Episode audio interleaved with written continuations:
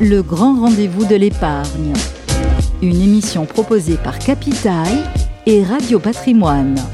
Bonjour à tous et bienvenue dans ce nouveau euh, numéro du Grand Rendez-vous de l'épargne, émission euh, proposée par les équipes de Radio Patrimoine et du magazine Capital.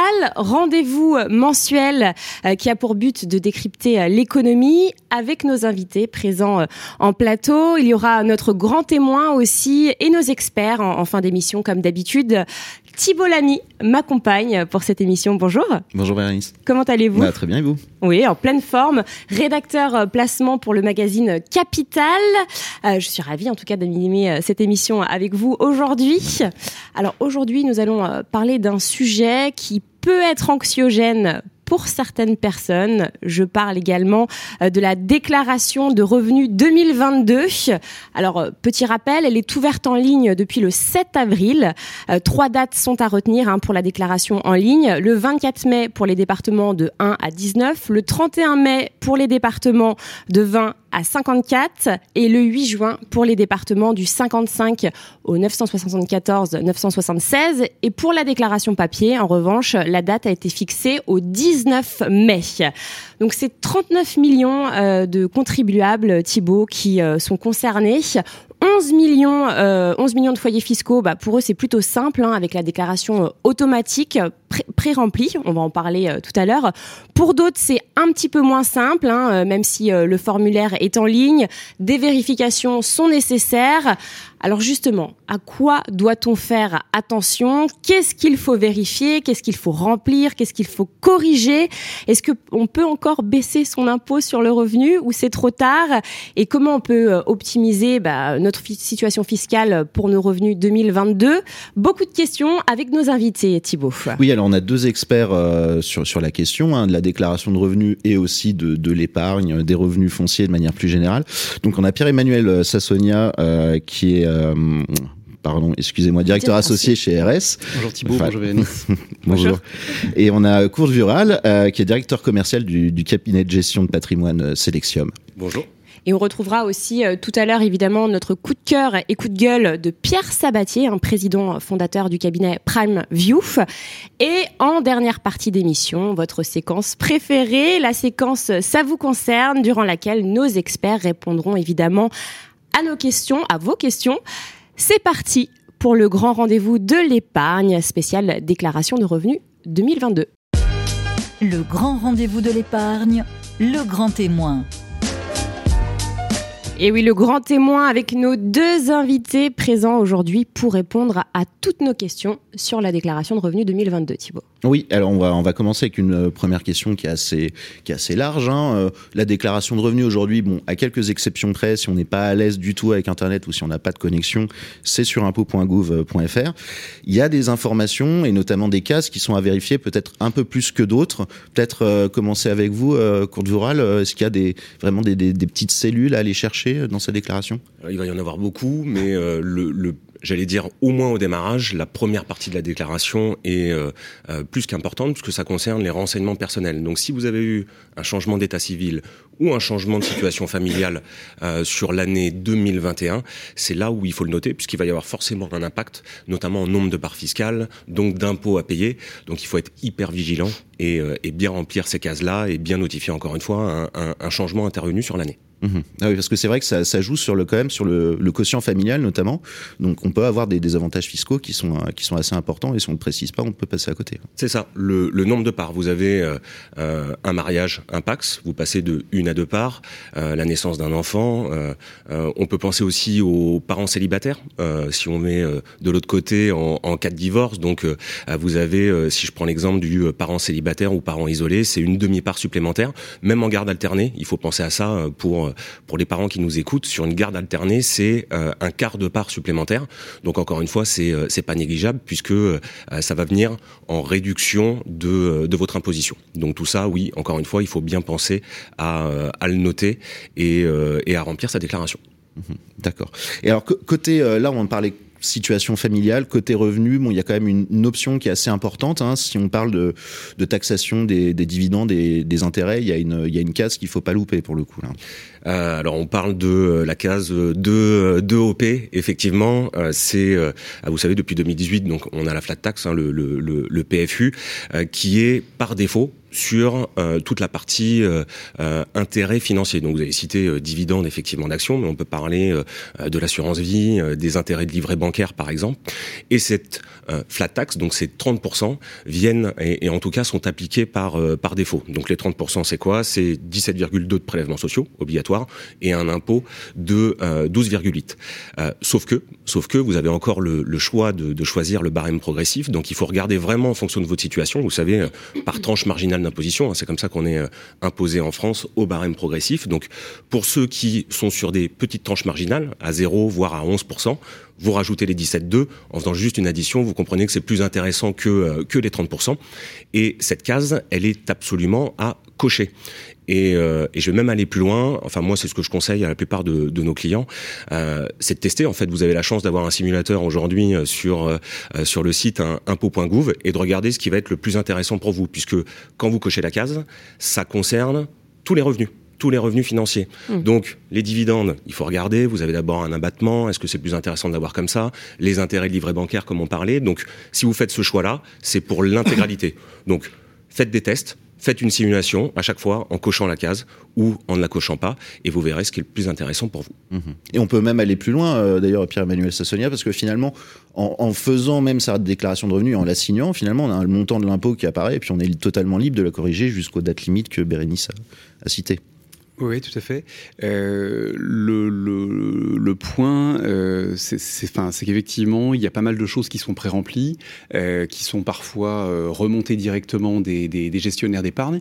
Et donc, il faut évidemment bien vérifier ce qui été remonté automatiquement pour euh, s'assurer que les, les, informations ont été correctement transmises et qu'il y a effectivement peut-être encore des, des points d'ajustement pour, euh, pour réduire encore un peu la facture. Oui, il peut y avoir des erreurs en fait. Il ne faut pas faire confiance. Euh, c'est pas parce que c'est pré-rempli que c'est forcément juste. Et de toute façon, enfin, on sait aussi que les gestionnaires ont euh, négocié en 2019, par exemple, avec la loi Pacte, la, la, capacité à pas euh, remonter le détail euh, absolu de euh, toutes les opérations qui ont été réalisées. Je, prends l'exemple par exemple du, du PER.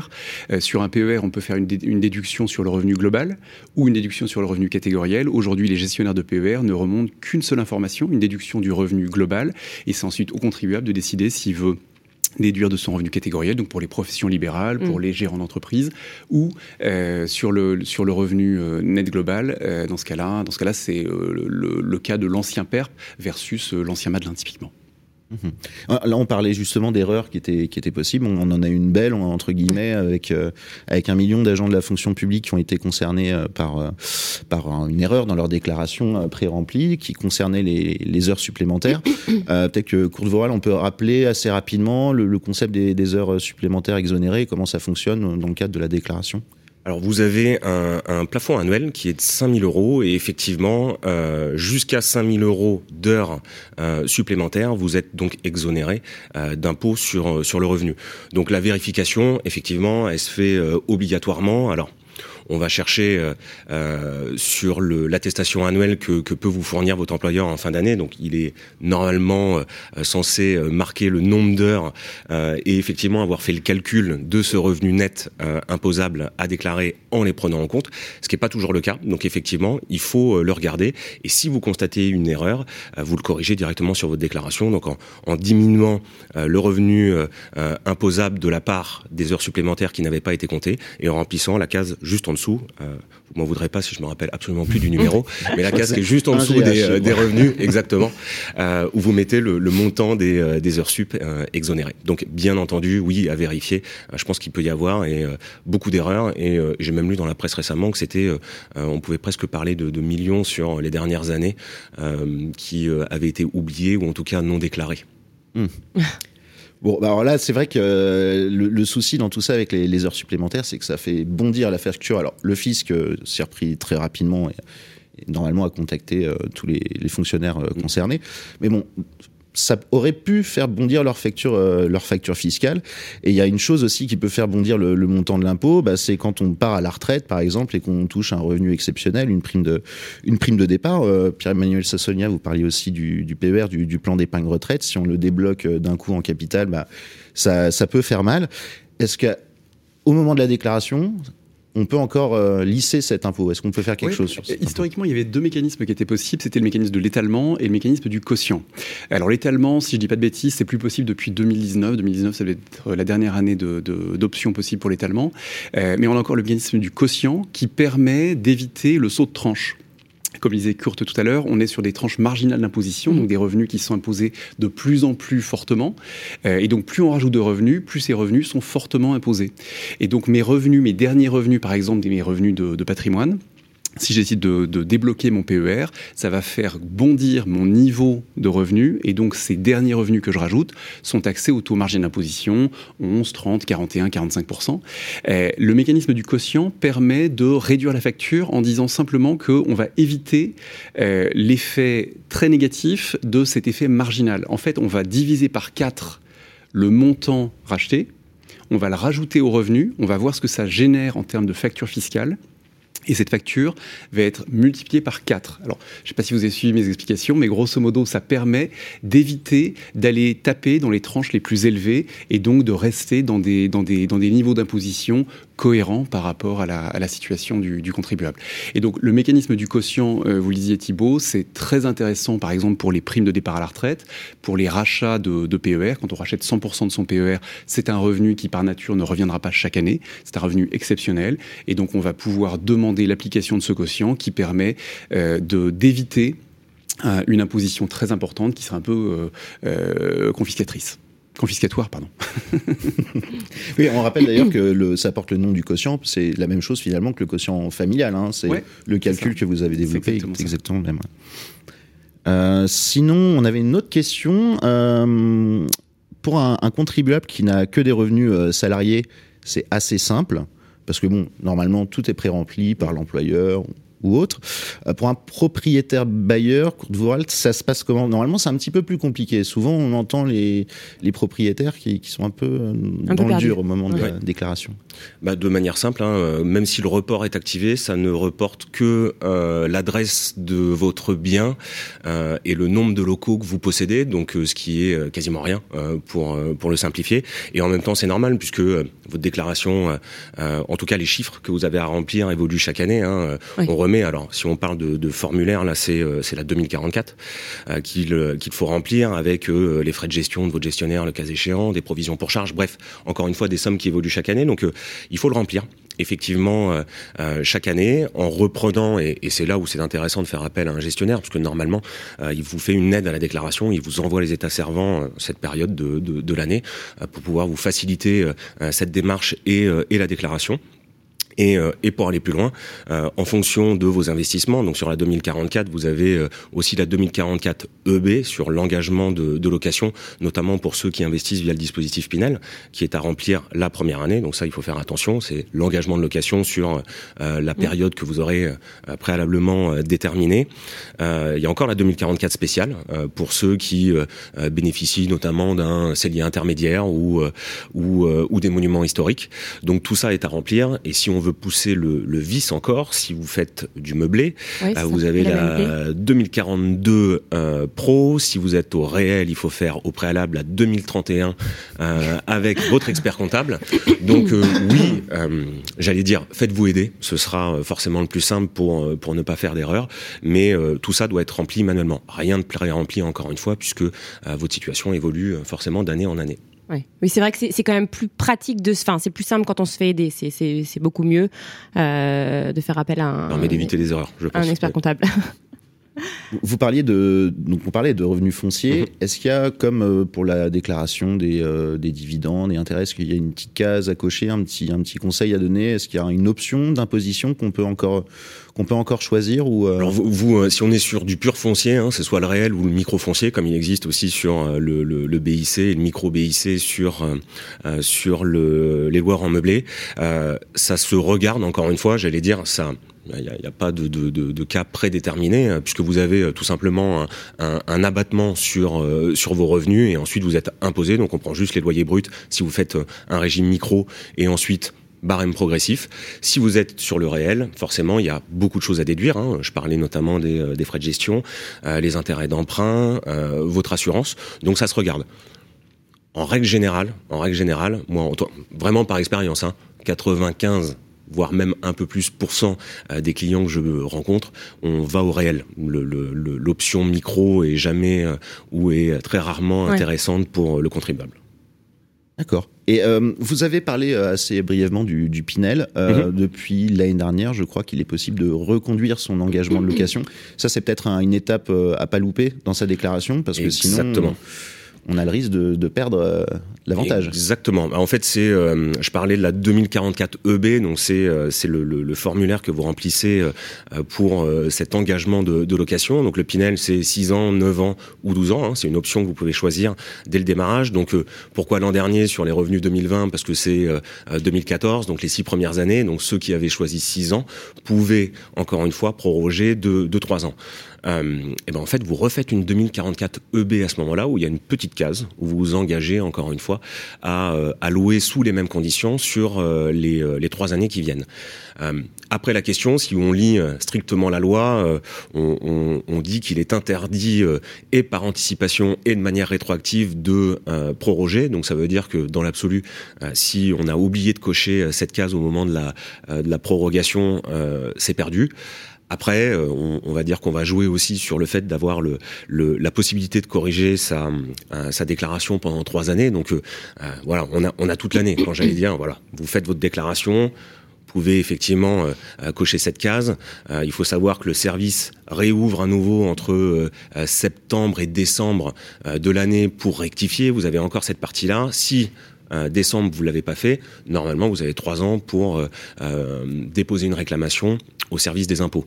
Jamais été confronté à ça. Je peux pas vous dire comment les impôts réagissent si, euh, si c'était le cas euh, en cas d'oubli, mais normalement, encore une fois, vous avez trois ans pour, euh, pour rectifier vos déclarations. Donc, en tout cas, essayez de pas oublier. C'est mieux. On a un droit à l'erreur. Oui, oui, oui, le fameux droit à l'erreur, le oups ouais, des, des, impôts, ouais, effectivement. En tout cas, on le voit sur les sur les revenus fonciers comme sur l'épargne euh, salariale ou, retraite. Euh, c'est pas forcément toujours très simple. Euh, bon, j'imagine que vous avez des clients qui font appel à vous à ce moment de l'année justement pour obtenir du, conseil. De, manière globale, les, les Français peuvent s'adresser à qui pour bah, pour se faire aider au moment de la déclaration de revenus, à part le fisc?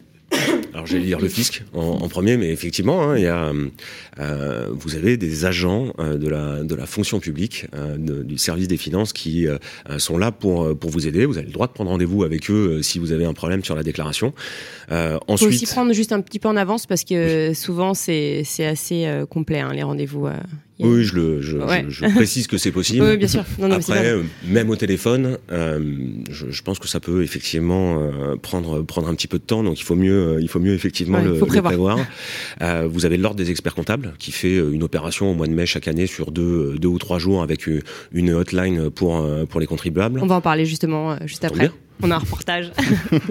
et, euh, et, les cabinets, enfin, cabinet gestion de patrimoine. Euh, voilà, je, je, là, je prêche pour ma paroisse, mais effectivement, nous, on suit nos clients, euh, on suit nos clients chaque année. On a même des clients qui nous consultent uniquement, euh, uniquement pour ça. Euh, donc, vous pouvez faire appel, effectivement, à, à, à, plusieurs, à plusieurs personnes, à plusieurs métiers pour vous aider dans votre déclaration d'impôt. Et là, juste vous parlez de vos clients, j'imagine qu'il y en a beaucoup qui se réveillent. Enfin, moi, j'en fais partie, par exemple, mmh. juste avant euh, la déclaration ou au moment en fait de la déclaration de revenus, non? La plupart, c'est ça. Début, fin. C'est-à-dire que là, depuis euh, depuis le week-end dernier, on croule euh, sous les demandes. Donc ouais. ceux-là, euh, ce sont ceux qui finalement euh, veulent le faire le plus rapidement possible. Et on sait que ça, c'est notre première vague. Et notre dernière vague euh, interviendra la semaine du. vous avez vous avez redonné les dates, hein, la, la, première semaine de juin, où ça, ce sera la dernière vague de ceux qui vont se réveiller effectivement au dernier moment en disant j'ai besoin absolument d'un coup de main. il faut qu'on le fasse avant le, le, le 8 juin minuit. donc oui, oui, il faut il faut quand même essayer de de le prévoir. Alors après, avant l'ouverture, on est toujours surpris. Nous, c'est ce qu'on conseille à tout le monde. Hein, tant que le, service n'est pas ouvert.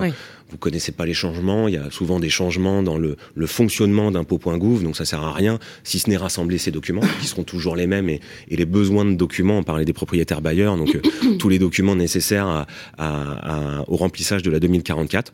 Mais euh, oui, effectivement, tant que le service n'est pas ouvert, on ne sait pas sur quoi on va tomber. Il peut y avoir quelques surprises, quelques changements. Donc, euh, il faut mieux le faire au début de la déclaration pour être pour être tranquille. Éviter aussi, d'ailleurs, je pensais à ça. On a eu on a eu des prorogations de déclaration d'impôts puisque le, le, site des impôts avait sauté sur les, les fins de période de déclaration parce qu'il y avait trop de connexions. Donc, on a eu aussi des périodes ah où où on pouvait déclarer un petit peu plus tard. Donc voilà, commencez euh, le plus tôt possible. Je pense que effectivement c'est le mieux. Débarrassez-vous de, de ça et vous profiterez euh, du mois de mai, du mois de juin, du, soleil. Ce sera beaucoup plus sympa. C'est ce que vous conseillez à vos, à vos clients. Est-ce que vous conseillez aussi de, de faire attention peut-être toute l'année, d'essayer de stocker tous les documents? Parce que j'imagine euh, pour les propriétaires bailleurs, par exemple, euh, voilà, c'est le dernier moment. Enfin, absolument envoyer tous les documents. Enfin, vous envoyez les documents, peut-être stocker sur un fichier sur leur ordinateur. Exactement. On prépare. Alors encore une fois, pour notre cas, nous on prépare une, une liste en fonction de de ce que l'on doit euh, déclarer et des documents obligatoires, même dans l'aide à la déclaration. Hein, c'est euh, c'est ce qu'on leur demande de nous fournir au préalable, avant même un, rendez-vous, pour pouvoir avoir tous ces documents, parce que ça peut euh, effectivement, ça peut être énormément de documents. Et oui, il faut mieux les rassembler, puisque n'oublions pas encore une fois qu'on fait une déclaration là en 2022, mais sur les revenus de 2021.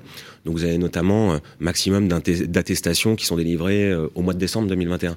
Donc celle-là, gardez-les. Vous savez que vous allez en avoir besoin 4 ou 5 mois après, donc gardez-les. On pensait, euh, enfin voilà, je parlais des intérêts d'emprunt, si on part 2044, euh, l'attestation annuelle de la banque pour les assurances, pour les intérêts d'emprunt, on parlait des heures sup, hein, euh, l'attestation annuelle, on vous la délivre normalement fin décembre en même temps que votre dernière fiche de paie, donc tous les documents de fin d'année qui vont vous servir pour la déclaration 4, 5 ou 6 mois plus tard, il faut mieux les mettre de côté pour oui. pas les chercher après. Il faut tout garder, il faut classer les documents, c'est important. On parlait tout à l'heure de l'ordre des experts comptables. Euh, qui organise euh, l'opération Allo Impôt partout en France du 19 au 25 mai. Thibault, vous avez euh, interviewé son président, Lionel Canesi. On regarde tout de suite votre reportage. Le grand rendez-vous de l'épargne, le reportage. Lionel Canisi, vous reconduisez pour la 13e édition l'opération Allo Impôt. Euh, quel est son objectif? L'objectif, c'est une opération citoyenne pour les experts comptables. C'est d'accompagner les contribuables qui ont des difficultés à remplir leur déclaration d'impôt. Si vous voulez quelques chiffres rapidement, hein, l'an dernier, c'est 20 000 euh, appels téléphoniques que nous avons reçus de contribuables, c'est 10 000 personnes reçues euh, physiquement et c'est 30 000 vues sur les, réseaux sociaux. Donc voilà, l'objectif, c'est vraiment d'accompagner les Français dans ce moment compliqué qu'est la déclaration d'impôt sur le revenu. Quelle est la plus-value d'un expert comptable au moment de la déclaration de revenus Expert comptable, il a une vision globale de la situation du, du, dirigeant ou la situation du contribuable. Donc ça permet de faire le point. C'est aussi quelqu'un qui a l'habitude de remplir les imprimés, qui connaît les différentes déductions, euh, ce qui est imposable, ce qui n'est pas imposable, ce qui est déductible. Donc c'est vraiment de ne rien oublier, de faire le point sur la situation et puis aussi d'avoir un conseil sur bah, le montant des impôts qu'on va payer et puis la façon dont on peut aussi optimiser son, son impôt pour les années futures. Je crois quoi. C'est important d'être accompagné par un expert comptable. Un expert comptable, ça coûte pas. Hein. Un expert comptable, ça rapporte. La déclaration de revenus 2022 apporte-t-elle des nouveautés? Alors cette année, il n'y a pas beaucoup de nouveautés, très peu de nouveautés, ce qui est une bonne chose, hein, parce que plus il y a de nouveautés, plus c'est complexe. Donc qu'est-ce qu'il y a? Il y a un rehaussement du seuil euh, du barème kilométrique, hein, on le voit avec la crise énergétique, donc plus 10%. On a la prime inflation de 100 euros qui est exonérée. Euh, on a aussi euh, la prime PEPA, la fameuse prime Macron, qui est exonérée. Et puis il y a aussi quelque chose qui a été reconduit un petit peu différemment, mais qui existe toujours, c'est euh, l'exonération de l'indemnité que l'on touche quand on a été en télétravail. Est-ce que c'est plus compliqué cette année de déclarer ses revenus avec euh, la déduction des frais liés au télétravail? Il y, a plusieurs choses déjà. Sur la prime télétravail, déjà, c'est est-ce qu'il faut que je la déclare ou pas? Donc, si je la déclare, elle est non imposable. Par contre, je ne peux pas déduire les frais qui sont liés au télétravail. Donc, le premier réflexe qu'on a sur déclaration, déjà, c'est abattement de 10% ou frais réels, soit forfait, frais, frais de 10%. En fait, il faut vraiment regarder ça, parce que d'un côté, si je gagne 3000 euros par mois, j'ai droit à 300 euros d'abattement. Est-ce que j'ai dépensé plus de 300 euros en frais réels pour aller travailler? Quand je fais du télétravail, je dépense moins. Il n'y a pas de kilomètres puisque je suis à, mon domicile et j'ai droit à 2,50 euros par jour. Donc il faut vraiment faire cette distinction. C'est une des particularités de notre déclaration d'impôt sur le revenu. C'est aussi une des complexités de ne pas louper parce qu'on peut perdre 200, 300 euros d'impôt euh, parce qu'on n'a pas bien fait ce, ce calcul. Quels sont les pièges à éviter dans la déclaration de revenus plus généralement? Bah, Premier piège, frais réels ou euh, abattement. Deuxième piège, c'est le rattachement des enfants. En fait, le calcul, c'est soit quand les enfants ont plus de 18 ans, qu'ils sont encore étudiants et qu'ils ont moins de 25 ans, soit je les rattache et j'ai une demi-part, soit en fait ils font leur déclaration et je peux déduire une pension que je leur verse et pour, eux la pension est imposable. Donc il faut faire le calcul entre les deux. Il ne faut pas oublier aussi quand on a des enfants euh, qu'il y a une petite réduction quand on a des enfants au primaire, quand on a des enfants au collège et quand on a des enfants au lycée. Souvent les, contribuables oublient. Or c'est pas des grosses sommes, hein, c'est entre 50 et 180 euros mais c'est déjà ça. Voilà, donc il faut vraiment faire attention. Après, il y a la problématique, bah, l'année du mariage ou l'année du divorce, la façon dont on, fait la déclaration. Donc voilà, il y a quelques pièges assez simples à, mettre en œuvre pour optimiser son impôt euh, sur le revenu, et il ne faut pas les oublier. Est-ce que la déclaration de revenus, c'est surtout pas le moment de réfléchir à ce qu'on va faire pour limiter son impôt sur l'année en cours et donc à déclarer l'année suivante? La déclaration de revenus, c'est évidemment le moment de se poser euh, pour préparer l'année euh, l'année à venir parler avec son expert comptable aussi bah, de, ce qu'on va faire, de regarder comment on va avoir son impôt, euh, d'optimiser certaines choses, d'avoir une vraie discussion, parce que c'est le moment de faire le point. Euh, c'est aussi, il faut faire aussi très attention parce qu'on peut avoir des aléas de revenus une hausse de revenus ou une baisse de revenus. Donc il faut penser à ajuster son prélèvement à la source. Parce que le prélèvement à la source est calculé sur le revenu de l'année d'avant. Donc si on veut éviter de payer des acomptes d'impôts trop élevés, c'est le moment où il faut faire attention à ça. Donc optimiser aussi son, prélèvement à la source par rapport à, ses revenus euh, estimés. Donc voilà, c'est le moment. Alors on est dans une année présidentielle. Il va sûrement y avoir des nouveautés fiscales aussi. Donc il faut peut-être aussi un petit peu temporiser et d'attendre d'avoir les nouveautés avant de prendre certaines options un expert comptable, euh, ça euh, coûte pas, ça rapporte.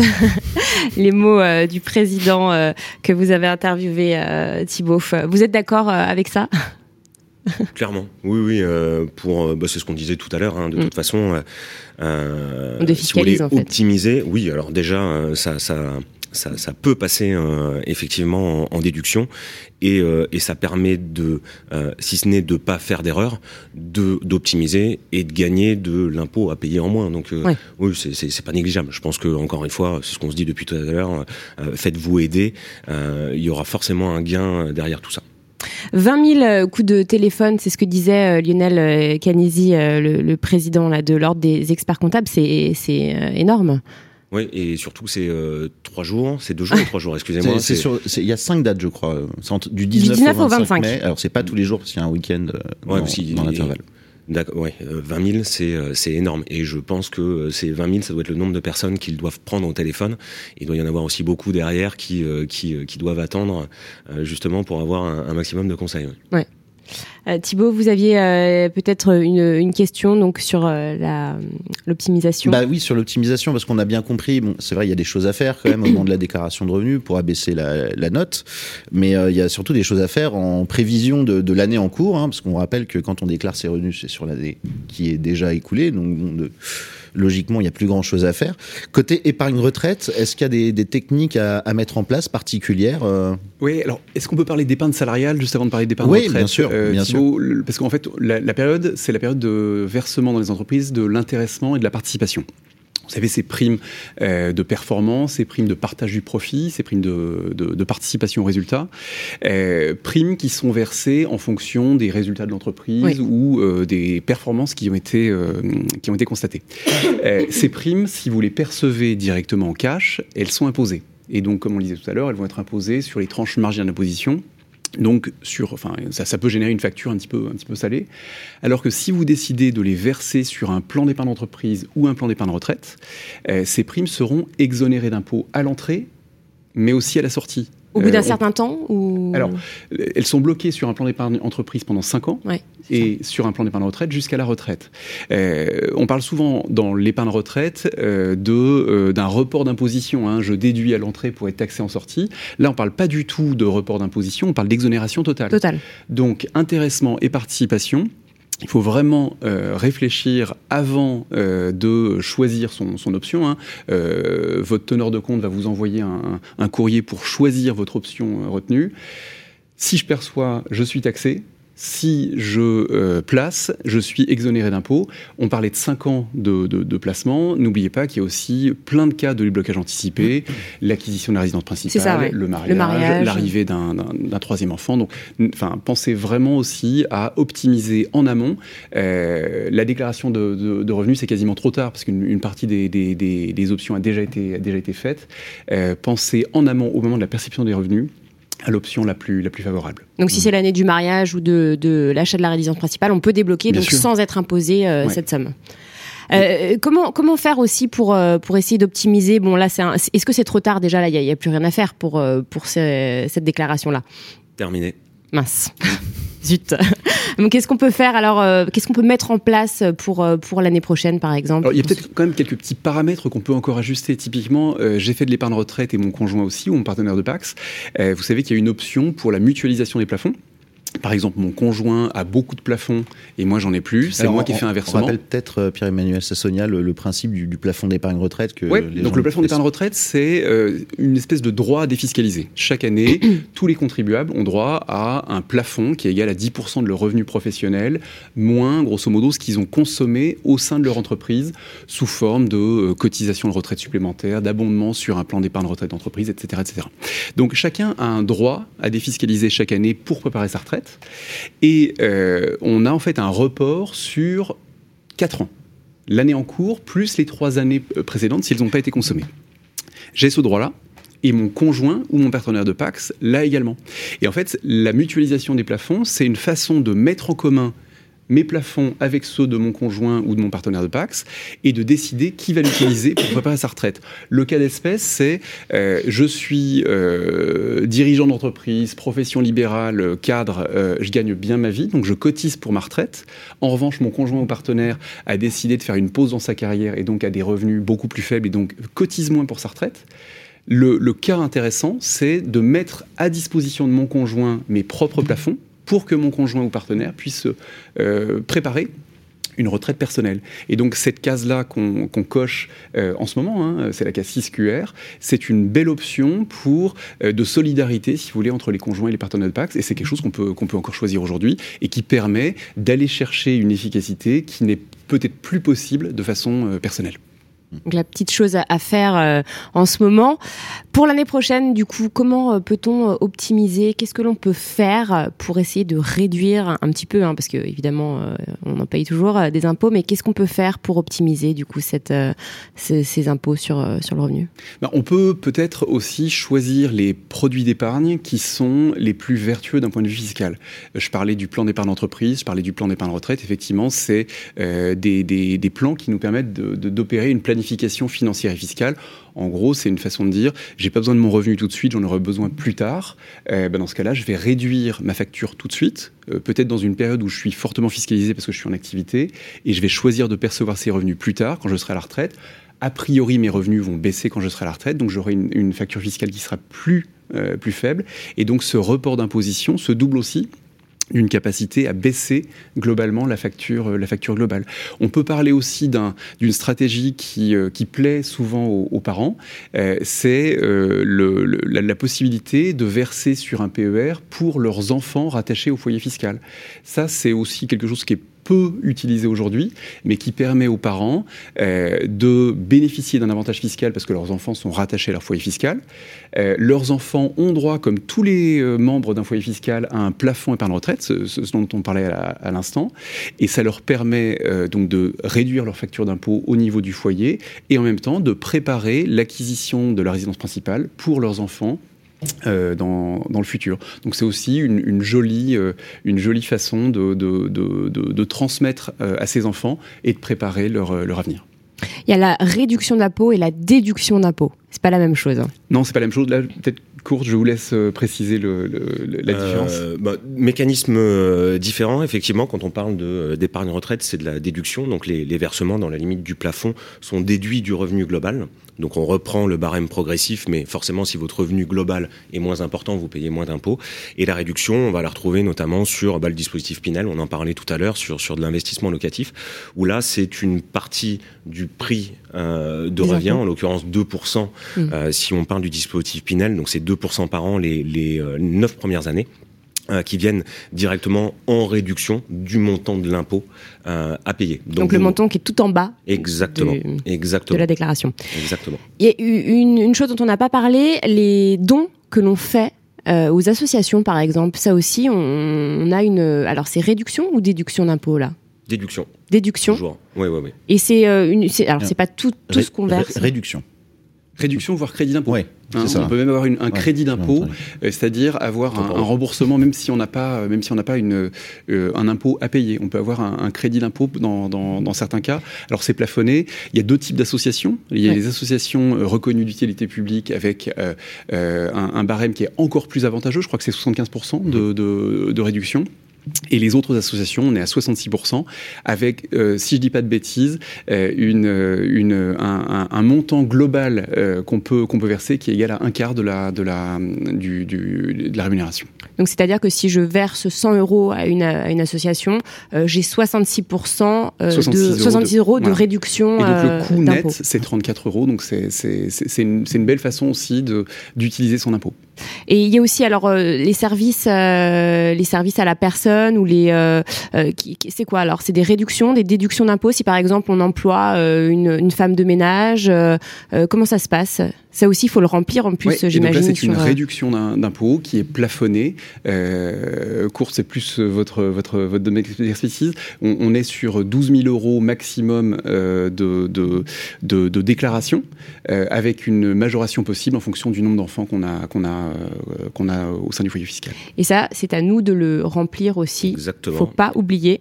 Exactement, et c'est euh, et c'est 50% sur euh, sur la partie et ça fonctionne aussi en crédit d'impôt euh, d'ailleurs donc euh, euh, puisqu'on a dit déduction et réduction et euh, la troisième partie c'est euh, crédit d'impôt. Donc euh, euh, c'est une réduction d'impôt. Et si du coup vous avez réduit totalement euh, le montant de votre votre imposition euh, vous avez la différence qui vous est remboursée. Donc là on passe en crédit d'impôt et c'est le cas pour euh, euh, pour les euh, les services à la personne et services à, à domicile ou garde à domicile. Euh, je pense notamment pour les enfants aussi. Oui, les enfants, faut y penser aussi.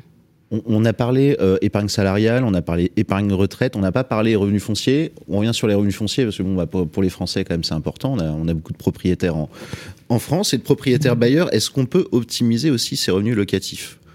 Alors oui, on peut, euh, on peut les optimiser. Quand, euh, quand je dis oui, on peut les optimiser, euh, il faut presque passer de revenus fonciers justement à loueur en meublé. Pourquoi? Parce que revenus fonciers, euh, le seul impact finalement, ça va être quoi? Ça va être les travaux. Vous avez fait des travaux, donc vous avez plus de charges. Vous diminuez finalement les, les revenus fonciers. Donc si vous avez des revenus fonciers moins importants, votre imposition est, est moins importante. Mais le, le, le, ce que font aujourd'hui euh, beaucoup de personnes et beaucoup de nos clients euh, notamment, c'est à un moment donné, quand ils génèrent beaucoup de revenus fonciers, c'est de basculer en meublé, Mhm. puisque l'avantage du meublé, c'est qu'avec euh, l'amortissement de du, du bien immobilier, vous arrivez finalement à vous générer pendant de nombreuses années des revenus non fiscalisés. En fait, c'est un un, un amortissement virtuel, c'est une comptabilité. C'est pour ça que d'ailleurs, euh, il faut passer euh, par euh, un, un expert comptable pour euh, ne pas faire d'erreur, mais Oui. ce, qui fait, ce qui permet finalement virtuellement de d'éliminer complètement vos, vos revenus et donc de ne pas être fiscalisé pendant, euh, euh, pour certains, euh, 20 jusqu'à 25 ans. Donc euh, euh, ça, c'est c'est vraiment un vrai point d'optimisation sur cette partie-là. Et je pense notamment, excusez-moi, je continue là-dessus, euh, on voit le cas, euh, nous, beaucoup sur euh, euh, ceux qui font du tourisme via euh, Airbnb, Mhm. où, euh, où tout le monde va sur l'option euh, micro BIC quand il, le- quand il le déclare. Donc là, c'est pareil, c'est 50% d'abattement. Euh, donc du coup, vous payez quand même des impôts euh, sur les, les 50% euh, qui restent, alors que si vous faites appel à un expert comptable et que vous le passez euh, au réel, vous pouvez euh, quasiment totalement éliminer l'imposition sur euh, les revenus tirés de vos, euh, de vos locations saisonnières. La gestion locative aussi, ça permet de, Ouais, de réduire aussi Euh, encore. toujours, de toute façon, toutes les charges, ça fait partie des Ouais. charges déductibles, ce qu'on disait tout à l'heure, et ça, que ce soit de toute façon foncier et euh, et euh, loueur en meublé, euh, de toute façon, ça vient en déduction de vos revenus. Donc, euh, on parle euh, de la, quand je disais frais de gestion tout à l'heure, effectivement, c'est euh, les frais que peuvent prendre le, le gestionnaire, les différentes assurances, les intérêts d'emprunt que vous avez, une partie des travaux euh, qui viennent encore une fois en déduction des revenus, euh, des revenus chaque année. Oui, c'est intéressant parce que dans l'autre statut, du coup, les travaux, en fait, on n'en fait qu'une fois en général, enfin, une fois ou tous les dix ans, ou voilà, on n'en fait pas tous les ans. Donc, euh, c'est beaucoup plus intéressant. euh, Exactement. ce statut. Et puis vous les payez. C'est très bête comme euh, réponse, mais de toute façon, vous, vous On les les paye, payez. Et effectivement, vous avez, euh, si on reprend le, le mécanisme, comme vous allez réduire votre revenu avec les travaux que vous avez euh, vous avez payés, forcément euh, vous avez moins d'impôts fonciers à payer, donc vous faites une économie finalement sur les travaux vous avez engagé. C'est pas une pure réduction que vous avez gagnée comme ça. Donc c'est ça, ça, réduit la facture finalement des, travaux que vous avez pu vous avez pu payer. Ah, donc on le voit, il y, y, a pas mal de choses à faire, hein, quel que soit le, le type de revenu finalement qu'on qu'on perçoit. Simplement, on voit que c'est quand même plutôt à, optimiser au fil de l'eau. C'est pas, c'est pas un one shot, on va dire. Et c'est vrai que souvent, en, fin d'année, il y a une période qu'on on parle de beaucoup de défiscalisation hein, sur le dernier trimestre de l'année. Et là, il y a beaucoup de, noms de FIP, FCPI, euh, Sofica, euh, Girardin, genre de choses euh, qui sortent. Est-ce que ça, c'est des choses à conseiller justement pour optimiser fiscalement et préparer sa prochaine déclaration? Ou attention danger? Ou celle-là, je pense qu'on a tous un avis différent. Donc, euh, euh, c'est mon, mon, avis. Ça n'engage que moi. Vous pouvez effectivement interroger les personnes qui distribuent ou commercialisent ce, ce genre de produits. Nous, on a plutôt une aversion euh, au risque, en tout cas pour nos clients. Effectivement, le l'histoire pour certains, et je dis bien pour certains, il y a des produits qui sont euh, très bien, très bien montés, très bien ficelés, euh, mais on, on prend, euh, euh si on prend la Girardin industrielle, hein, je, je, fais partie de, de, ceux qui en ont profité il y a, il y a, il y a, il y a très longtemps de ça. Euh, beaucoup de requalifications, hein, c'est de la défisque one shot. De toute façon, ils fonctionnent tous à peu près de la même façon. Hein. Vous mettez un ticket en, en, fin d'année, vous avez un pourcentage en fonction du produit qui, du coup, vous sert de réduction d'impôt. Donc ça, ça, ça vous permet d'augmenter le, le, le, le, montant de la réduction d'impôt, je pense notamment au Girardin industriel, euh, ah, avec la problématique. On rappelle que le Girardin industriel, on peut avoir une réduction d'impôt qui est supérieure finalement à son investissement, mais on n'a rien derrière. Exactement. Ah oui, là c'est du, euh, du, du, pur one shot et euh, il y a eu quelques problématiques. Donc oui, je, enfin je pense que je vais me faire euh, taper dessus pour ceux qui aujourd'hui commercialisent encore une fois ce type de produit avec certaines garanties, mais avec le risque d'une requalification. Hein. Girardin industriel, c'est généralement des entreprises et du matériel industriel euh, qu'on pouvait retrouver euh, dans, euh, dans les dom-toms, avec pour certains du matériel qui n'est jamais arrivé, bref, ce genre de choses. Donc l'État, et c'est normal, les impôts requalifient, ce qui fait que vous perdez le bénéfice de la réduction d'impôts, mais aussi ce que vous avez mis dedans et l'argent que vous avez mis dedans. Donc c'est, euh, j'allais dire, c'est double perte puisque vous devez rembourser finalement le gain d'impôt et euh, vous avez perdu l'argent que vous avez euh, vous avez mis dedans. Et, et on peut parler effectivement des, des FIP qui encouragent aujourd'hui et, et, ça se regarde. Et je pense que là, il faut regarder ponctuellement de, de quel produit il s'agit, de quelle entreprise. Donc vous allez investir dans, dans, dans des PME notamment en France avec une durée de, de, de détention déterminée vous bénéficiez effectivement, encore une fois, d'une réduction d'impôt, mais avec le risque, après, encore une fois, il hein, n'y euh, a rien de caché, euh, c'est vous avez une lettre de mission, quand vous investissez sur ce euh, genre de produit, vous signez une lettre de mission, donc vous êtes totalement au courant du risque de perdre en capital, mais effectivement, vous pouvez vous retrouver à une sortie au bout de, de, de 7 ans, et c'est le risque à prendre, avec finalement beaucoup moins que la réduction d'impôt que vous, euh, vous avez gagné. Donc, euh, euh, à regarder. Ça se fait. Il y a plein de choses qui existent pour faire du one-shot, mais mais il n'y a pas de, de, de, de produit miracle. il faut en mesurer tous les risques et les potentielles conséquences. Emmanuel euh. D'une manière générale, hein, pour compléter ce que disait Courte, je, je pense que euh, il faut pas se, enfin, être uniquement attiré par l'économie d'impôt. Euh, il faut vraiment s'intéresser au, au, dispositif, à ce qu'on finance, parce que euh, quand il y a une réduction d'impôt associée, c'est en général parce qu'il faut financer, il faut aider des industries, une économie, des économies à se, à se développer.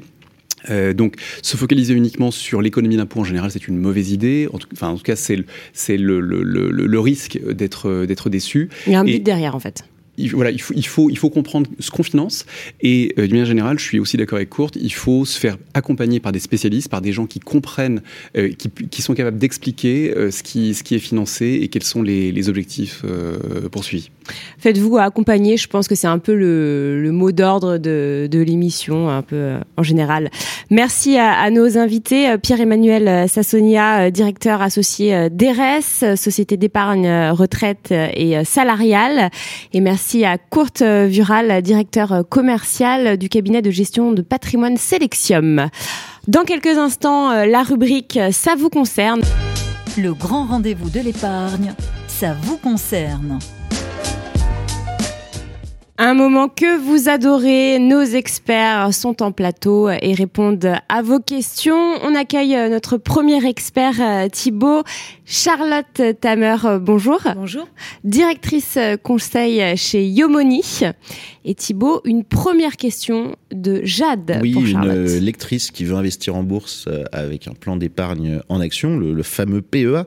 Euh, bon, euh, tout le monde est un petit peu au courant de, de, ce qui se passe entre le Covid, la guerre en Ukraine. Bon, la période est un petit peu agitée. Elle se demande comment limiter le risque sur les sur les marchés euh, financiers, d'autant que notre lectrice Jade, c'est pas du tout une spécialiste.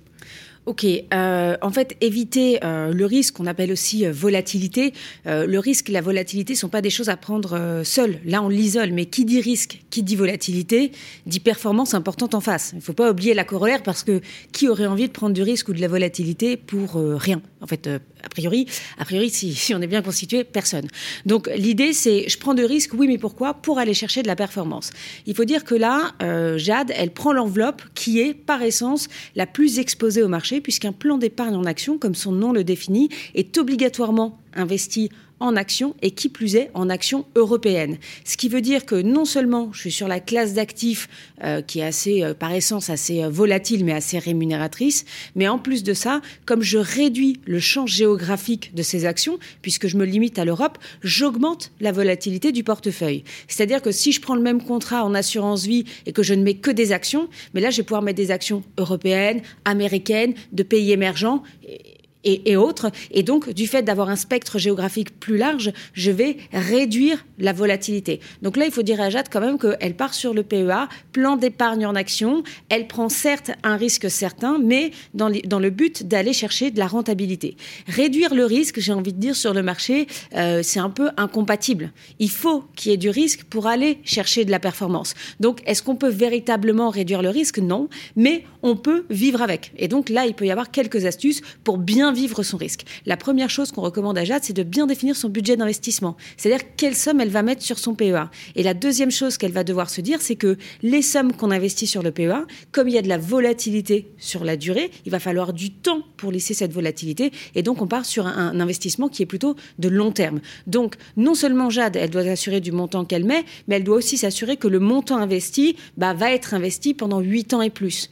Attention, on sait que le PEA est une enveloppe qui est défiscalisée euh, sur la partie fiscale à partir de la cinquième année. Pour autant, ça ne veut pas dire que c'est un bon moment pour sortir. Généralement, quand on investit de l'argent sur un PEA, du fait de son exposition au risque, on sait qu'il faut 8 ans voire un petit peu plus, pour lisser le risque et aller chercher le meilleur, le, maximum de performance possible. Donc, déjà, bien définir son budget, s'assurer que cette somme-là, elle n'en aura pas besoin pendant au moins 8 ans pour lisser le risque et donc aller chercher cette performance. Et puis ensuite, il y a quelques, techniques. Euh, on parle de, de aujourd'hui, on sait que les PEA sont, sont accessibles euh, avec des ETF, donc euh, ce qu'on appelle les trackers financiers. Et en fait, on sait aujourd'hui que grâce aux ETF, on peut déroger un peu à cette règle d'investissement uniquement européen. C'est-à-dire que quand j'ai un PEA qui est investi en ETF au lieu d'être investi en actions, en obligations ou en fonds classiques, eh bien en fait, je vais avoir des ETF qui vont reproduire des indices financiers américains, voire même émergents, mais qui vont coter sur des bourses européennes et qui, du fait, aux yeux de l'AMF, vont être éligibles au PEA. Donc aujourd'hui, on trouve des PEA qui sont investis sur les États-Unis, sur les pays émergents, et donc ça peut être une manière de diversifier le risque et donc de réduire légèrement la volatilité, même si on reste 100% en action. On trouve même des ETF, mais c'est le tout début, des ETF obligataires qui peuvent être éligibles au PEA. C'est tout ce qu'on appelle les ETF synthétiques, les ETF pardon, synthétiques, et donc qui peuvent permettre, engendrer une réduction de la volatilité du PEA, même si par essence on reste quand même 100% en action. Ça, ça va vraiment être les techniques purement objectives. Dernier petit point pour mieux vivre la volatilité. Et là, c'est pas réduire la volatilité, mais se sentir plus confortable vis-à-vis -vis de son investissement. Elle peut lisser son investissement, même si on sait que d'investir en one shot, ben en fait, c'est plus rentable sur la durée que d'investir euh, par, euh, par euh, comment dire, par intervalles régulières. Parfois, c'est dur de se tenir aux intervalles régulières. C'est une nouvelle prise de, de, décision qui est répétée sur la durée. Les gens n'arrivent pas forcément à s'y tenir. Et donc, au final, on lâche l'investissement en cours de route. Ça se passe pas toujours très bien. Donc, mais si elle, elle se sent capable et que ça l'aide à investir, ça peut lui permettre de lisser la volatilité sur la durée. Et enfin, elle peut aussi passer par le mandat de gestion, c'est-à-dire déléguer la gestion à des professionnels pour s'éloigner de toute interaction avec son portefeuille parce que, on le sait, aujourd'hui, c'est clairement démontré, une des premières sources de sous-performance d'un portefeuille, généralement, c'est l'investisseur lui-même. Pour notre lectrice qui n'est pas du tout une spécialiste, le mandat de gestion peut être indiqué, par exemple. Je pense qu'il est tout à fait. Euh, en plus, il y a un énorme développement des mandats de gestion sur les courtiers en ligne, sur pas mal de choses aujourd'hui. Ils sont accessibles dès euh, des montants à partir de 1000 euros, euh, alors qu'auparavant. Et pas trop chargés en frais. Et pas trop chargés en frais, notamment si elle part dans, dans, le domaine des ETF. Mais il faut qu'elle soit quand même, il faut quand même qu'elle soit, qu'elle soit vigilante sur tous ces aspects-là. Il y a beaucoup de choses en fait à regarder. Mais si on devait redéfinir, je dirais d'abord bien définir son, peut-être se faire accompagner global par rapport à un conseiller, euh, mais bien définir son budget, bien définir que cette somme d'argent, elle n'en aurait pas besoin pendant 8 ans, opter pour une gestion déléguée, où en fait, bah, euh, c'est quelqu'un qui va s'en occuper parce que c'est un métier à part entière, hein, de savoir euh, sur quelle classe d'actifs, quelle thématique, etc., il faut s'investir. Et puis ensuite, elle peut aller un petit peu plus loin en cherchant un mandat de gestion investi en ETF. Et bien évidemment, avant tout investissement, et qu'importe le niveau de volatilité, bien regarder le niveau de frais qui vous sont proposés face aux services rendus pour être sûr d'améliorer la rentabilité par la suite. C'est-à-dire on prend un risque, mais derrière on s'assure qu'on aura la rentabilité en face. Et si les frais sont trop importants, bah, les, frais, en fait, ils viennent gréver la rentabilité de l'investisseur. Pensez aux frais, donc.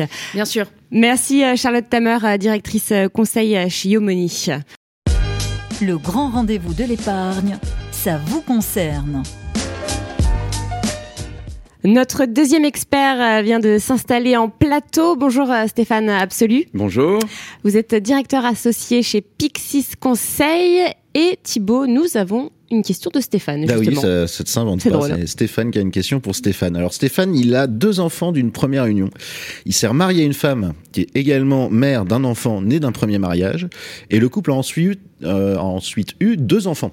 Bon, là, faut, faut, faut s'accrocher.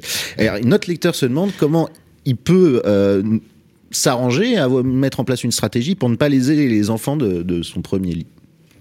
Alors c'est le c'est le cas des familles recomposées qui aujourd'hui est un cas qu'on croise fréquemment euh, dans, nos stratégies. Il faut savoir que les dernières euh, statistiques de l'Insee euh, indiquaient que les familles recomposées représentent aujourd'hui 10% des ménages français. Donc les enjeux sont quand même des enjeux d'actualité et présents dans toutes les stratégies. On peut comprendre l'interrogation de Stéphane du coup remarié puisqu'il a quelque part deux objectifs un peu divergents. Dans un premier cas, quand même conserver un cadre de vie, un maintien de, de, de peut-être de, train de vie pour le conjoint survivant, et puis pour autant quand même assurer la protection de, ses enfants d'une première union. Euh, qui ne sont donc pas les héritiers de son épouse, euh, et qui, si jamais on avait une transmission de patrimoine qui se faisait euh, en pleine propriété ou en usufruit à ce conjoint, deux cas, soit la pleine propriété, ben, les enfants de cette première union ne verraient rien passer, soit en usufruit, on se retrouve avec une situation où on a un démembrement, de propriété entre le conjoint et les beaux enfants, ce qui non ce qui n'est pas forcément simple à, gérer. Alors, comme toujours, on sort la boîte à outils. On a plusieurs outils à disposition de, Stéphane pour euh, essayer de protéger ce, cadre familial. Le premier, c'est d'anticiper cette transmission et donc de, mettre en place une donation-partage. Sauf que là, on va être dans un cas un peu particulier, puisque Stéphane a des enfants de différentes unions. Donc, on va mettre en place ce qu'on appelle une donation-partage conjonctive, où en fait, on va réunir tous les enfants de Stéphane, les enfants en commun avec son épouse actuelle, et puis les enfants de sa première union. Tout le monde va participer à l'acte, son épouse, les enfants communs, les enfants d'une première union, et on va faire un partage du patrimoine de Stéphane entre, euh, entre tous ses enfants. Donc les biens qui vont être concernés, ce sont les biens propres de Stéphane, mais aussi les biens communs euh, qui vont pouvoir être partagés entre tous ses enfants, du coup enfants communs et non communs, euh, sachant que bien évidemment les enfants de cette première union ne pourront recevoir dans le cadre de cette donation partage que des biens de Stéphane. Ils ne pourront pas recevoir les biens de sa seconde épouse, sachant qu'on n'a aucun lien entre, euh, entre son épouse et ses beaux enfants. Euh, je dirais l'avantage de ce schéma-là, c'est qu'on fait un partage aujourd'hui de son patrimoine. Euh, l'équilibre ensuite par rapport au régime matrimonial, puisque Stéphane est marié, il a peut-être des biens communs avec son épouse. L'équilibre ensuite se fait par un mécanisme de récompense qui est dû à la communauté, hein, par Stéphane, ce qui fait qu'on euh, on respecte un peu les intérêts de chacun, les intérêts du couple et puis les intérêts de protection de ses enfants d'une première union. Ça, je dirais, c'est le, le premier outil hein, à disposition de Stéphane, la donation partage conjonctive. Le terme est un peu barbare, mais c'est aujourd'hui le moyen de réunir tous ces enfants de différentes unions dans une même donation partage. Et puis le deuxième outil, c'est un outil euh, là aussi d'anticipation, c'est la mise en place de ce qu'on appelle libéralité graduelle ou résiduelle. Donc on va parler de testament, euh, testament euh, graduel ou résiduel ou donation graduelle ou résiduelle. L'idée c'est de protéger son conjoint tout en s'assurant que les intérêts de ses enfants de cette première union ne sont pas lésés. Donc on va mettre en place une transmission au profit de ce conjoint. Euh, là, la différence entre le graduel ou le résiduel, c'est que dans le cadre d'une donation graduelle, par exemple, on va transmettre au conjoint à charge pour lui de conserver ce qu'on lui a donné et de le transmettre euh, aux enfants de cette première union. On a l'autre étape qui est une donation résiduelle cette fois. Là, en fait, on va donner au conjoint, on va lui laisser une totale liberté de disposer du bien. Et en fait, s'il reste quelque chose, ce résidu, quelque part, sera transmis aux enfants de euh, la première union. L'avantage, c'est que, notamment au travers des legs, on va pouvoir mettre en place par testament un leg résiduel ou graduel au profit du conjoint. Le conjoint va recevoir une part de ce patrimoine en pleine propriété, par exemple, pouvoir en disposer, et à son décès, en fait, le patrimoine revient euh, bah, dans, dans, le giron des enfants de cette première union, ce qui fait qu'on a lésé les intérêts ni des uns ni des autres. Et fiscalement, c'est plutôt avantageux, puisque, euh, notamment dans le cadre de succession, le conjoint aujourd'hui n'a pas de droit de succession. Et lorsqu'on va déterminer la fiscalité qui va s'appliquer au décès de ce conjoint, on va retenir en fait la donation d'origine ou le legs d'origine, c'est-à-dire le lien entre Stéphane, le défunt, et euh, ses enfants de sa première union. Alors, il y a, peut-être une... Petite chose, euh, une question qui, qui me vient. Si euh, le conjoint survivant s'entend pas très bien avec les, avec les enfants de, du premier mariage du, du, conjoint décédé, pour le coup, euh, la donation euh, résiduelle, c'est peut-être un peu dangereux. Alors, c'est là où il faut euh, déterminer le degré de liberté qu'on veut donner à son conjoint. Euh, il y a des familles recomposées où ça peut très très bien se passer, où on peut même envisager du démembrement de propriété et avoir un conjoint usufruitier et des beaux enfants du propriétaire et tout se passera très bien. Après, on sait qu'il y a des situations qui peuvent soit être conflictuelles à l'origine, soit dégénérer vers des situations plus délicates. Donc là, évidemment, on évitera le démembrement de propriété, on évitera peut-être le résiduel, où en fait, je dirais, tout dépend du degré de liberté qu'on veut laisser aux uns et aux autres. Soit on veut se dire, je laisse quand même une marge de liberté très importante à mon conjoint parce qu'il y a un maintien de train de vie à assurer, et quelque part mes enfants, je ne les déshérite pas, mais ils auront bien ce qu'il restera. Soit on se dit, non, ce patrimoine-là, une résidence secondaire par exemple, et on veut s'assurer que ce bien-là reviendra aux enfants de cette première union. Là, on va mettre en place une libéralité euh, graduelle, du coup, ce qui fait que le conjoint reçoit cette résidence euh, principale, il en dispose, il en est plein propriétaire, hein, on évite peut-être le côté démembrement de propriété qui va euh, donner des difficultés de gestion. Donc on donne la résidence secondaire en pleine propriété euh, au conjoint survivant, il ne peut rien en faire à part en disposer, le louer éventuellement, et puis à son décès, plutôt que de partir dans sa branche à, à, elle, en l'occurrence dans le cas de Stéphane, il y aura ses enfants, ce bien-là revient dans le patrimoine des enfants euh, de la première union de Stéphane, et on a bien assuré l'équilibre de la transmission comme le, comme le voulait Stéphane. Voilà, tout ça se, calibre en fait vraiment. C'est l'avantage de tous ces outils euh, que nous donne le Code civil, c'est de pouvoir les calibrer pour répondre pleinement euh, à l'objectif que se donnera le, le, conjoint. Je crois que c'est très clair, Stéphane, pour, pour Stéphane. C'est clair. Merci beaucoup, Stéphane, absolu directeur associé chez Pixis Conseil. On va tout de suite se connecter à Maître Nathalie Cousigousuas, notre dernière expert, pour la question à l'aide à distance. Le grand rendez-vous de l'épargne, ça vous concerne.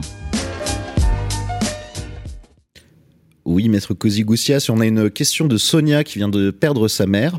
Euh, c'est sa maman qui avait été désignée bénéficiaire d'une assurance vie, mais qui n'a jamais accepté le bénéfice du contrat après la mort du, du souscripteur. Euh, résultat, l'assureur refuse de verser le capital à notre lectrice. Euh, Celle-ci se demande si l'assureur en, en a le droit. Bonjour à tous, bonjour Thibault. Alors, quelle est la difficulté à laquelle est confrontée Sonia aujourd'hui? En fait, on s'aperçoit qu'une personne qui est dénommée le souscripteur avait souscrit un contrat d'assurance vie et avait désigné, en cas de décès, la maman de Sonia comme bénéficiaire du capital qui pouvait rester sur ce contrat d'assurance vie lors de son décès. Alors le contrat d'assurance vie a été souscrit par le souscripteur qui a pu régulièrement abonder au fur et à mesure de sa vie le règlement de prime ou alors le verser en une seule fois. Et il a désigné la maman de Sonia comme bénéficiaire de ce capital lors de son propre décès. Et aujourd'hui, Sonia est confrontée au fait que sa maman soit décédée et que l'assureur ne veuille pas lui remettre le capital alors qu'elle est l'héritière de sa maman. Alors, ce qu'il faut avoir en tête, c'est qu'il faut distinguer plusieurs situations. La première situation dans un contrat d'assurance vie, c'est le cas où le bénéficiaire, ici la maman de Sonia, serait décédé avant le souscripteur du contrat. Eh bien, dans ce cas-là, contrairement à une idée répandue, on dit qu'il n'y a pas de représentation au droit des assurances s'il n'a pas été prévu, c'est-à-dire que le bénéfice du contrat d'assurance vie est présumé subordonné à la survie du bénéficiaire de la clause sur celle du souscripteur. Concrètement, si rien n'a été prévu et que le, que le bénéficiaire décède avant le souscripteur, eh bien, le capital au décès du souscripteur ne revient pas aux héritiers du bénéficiaire, mais revient aux personnes désignées en second rang. Et si rien n'a été prévu, ça revient dans la succession du souscripteur. Ici, ce n'est pas la situation où le bénéficiaire serait décédé avant le souscripteur, puisqu'il apparaît que la maman de Sonia est décédée après le souscripteur. Mais là encore, il faut distinguer deux situations. Première situation, certes, la maman de Sonia est décédée avant, après le souscripteur, mais avant d'avoir pu accepter le bénéfice de ce contrat d'assurance vie, le bénéfice de ce capital. Alors, Notons que l'acceptation d'ailleurs peut être tacite, c'est-à-dire qu'il aurait pu être considéré que la maman de Sonia, de son vivant, avait accepté le bénéfice de ce contrat. Alors la jurisprudence, eh bien, admet par exemple, que l'acceptation peut être tacite, c'est-à-dire pas un courrier envoyé à l'assureur en disant oui, j'accepte le bénéfice de ce contrat, mais peut résulter d'éléments qui laissent censé croire que la personne a accepté le bénéfice de cette clause bénéficiaire. Notons par exemple qu'il a été jugé que le fait que le bénéficiaire fasse des démarches auprès de l'administration fiscale pour avoir le certificat qui lui permette de débloquer des capitaux ne vaut pas, ne, vaut pas présomption d'acceptation tacite. Donc là, on ne sait pas dans les faits si la maman de Sonia est décédée après qu'elle ait accepté le bénéfice de ce contrat. Mais la situation est différente selon qu'elle l'ait accepté ou qu'elle l'ait pas accepté. Si elle l'a accepté de son vivant, le bénéfice de son contrat après le décès de ce souscripteur, mais que l'assurance, que l'assureur n'ait pas eu le temps de débloquer les capitaux à son profit. Eh bien, dans ce cas-là, on considère que le bénéfice de ce contrat, ce capital, est d'ores et déjà dans la succession de la maman de Sonia. Et donc, Sonia, quand elle va recevoir les capitaux de l'assureur, eh ben, elle est censée les recevoir de sa maman et donc va devoir s'acquitter éventuellement de droits de succession euh, puisqu'il s'agit de fonds qui appartiennent à la succession de sa maman. Toute différente est la situation selon laquelle la mère de Sonia serait certes décédée après le souscripteur, mais avant d'avoir accepté le bénéfice de ce contrat d'assurance vie. Eh bien, dans ces cas-là, les héritiers de la maman, dont Sonia, ou elle-même si elle est seule héritière, eh ben, ont la capacité d'accepter au lieu et place de sa maman le bénéfice de ce capital. Et dans ce cas-là, s'ils acceptent le bénéfice de ce capital, celui-ci va leur être versé par l'assureur comme s'il l'avait versé à la maman de Sonia, c'est-à-dire selon les règles de l'assurance vie. Et si les primes ont été versées par le souscripteur avant qu'il ait atteint l'âge de 70 ans, bah le régime fiscal est particulièrement favorable puisque dans ce cas-là, Sonia aura une exonération sur le montant du capital reçu de 152 500 euros. Donc, il faut donc savoir bien en tête que Sonia est tout à fait légitime à récupérer ses capitaux d'assurance vie qui étaient normalement destinés à sa maman, puisque a priori sa maman est décédée après le souscripteur. Donc tout dépend en revanche au regard du traitement fiscal sur le point de savoir si la maman lorsqu'elle est décédée, avait eu le temps d'accepter ou non le bénéfice de ce contrat d'assurance vie. Si elle avait accepté le bénéfice de, son, de ce contrat d'assurance vie, Sonia certes recevra ce capital, mais avec des droits de succession éventuellement. Si en revanche la maman n'avait pas eu le temps d'accepter le bénéfice de ce capital, bah Sonia le recevra avec la fiscalité favorable de l'assurance vie. Un enseignement à retenir de cette clause bénéficiaire, c'est que vous pouvez toujours, en tant que souscripteur, faire des clauses relatives à la clause bénéficiaire sur mesure, c'est-à-dire en prévoyant l'hypothèse d'un prédécès du bénéficiaire, savoir si ça reviendra à ses descendants ou pas, prévoir s'il y a des bénéficiaires de second rang. La clause bénéficiaire peut être très étoffée et il faut pas voir aller au-delà parfois aller au-delà des clauses standards proposées par les assurances. Autre point à savoir, c'est que lorsqu'une personne décède, ses ayants droit ou ses, ses héritiers peuvent toujours interroger le fichier AGIRA, AGIRA, fichier mis en place par les assureurs pour vérifier s'ils ne sont pas eux-mêmes bénéficiaires à la suite du décès de leur auteur d'un contrat d'assurance vie. Et enfin, pour les contrats d'assurance vie qui sont en déshérence, c'est-à-dire pour lesquels les assureurs n'ont pas euh, retrouvé les bénéficiaires de la clause, eh bien, il y a le site CICLAD, C-I-C-L-A-D-E, qui est mis en place par la Caisse des dépôts et consignations et qui permet de retrouver les bénéficiaires des contrats d'assurance vie en déshérence.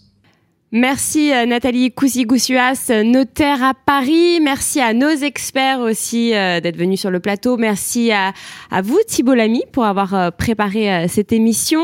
Merci à nos réalisateurs Jason Pinero et Nicolas Sandanassami. Cette émission se termine. On se retrouve le mois prochain évidemment pour un nouveau numéro du Grand Rendez-vous de l'épargne. Retrouvez le Grand Rendez-vous de l'épargne en podcast sur Radio Patrimoine et en vidéo sur capital.fr.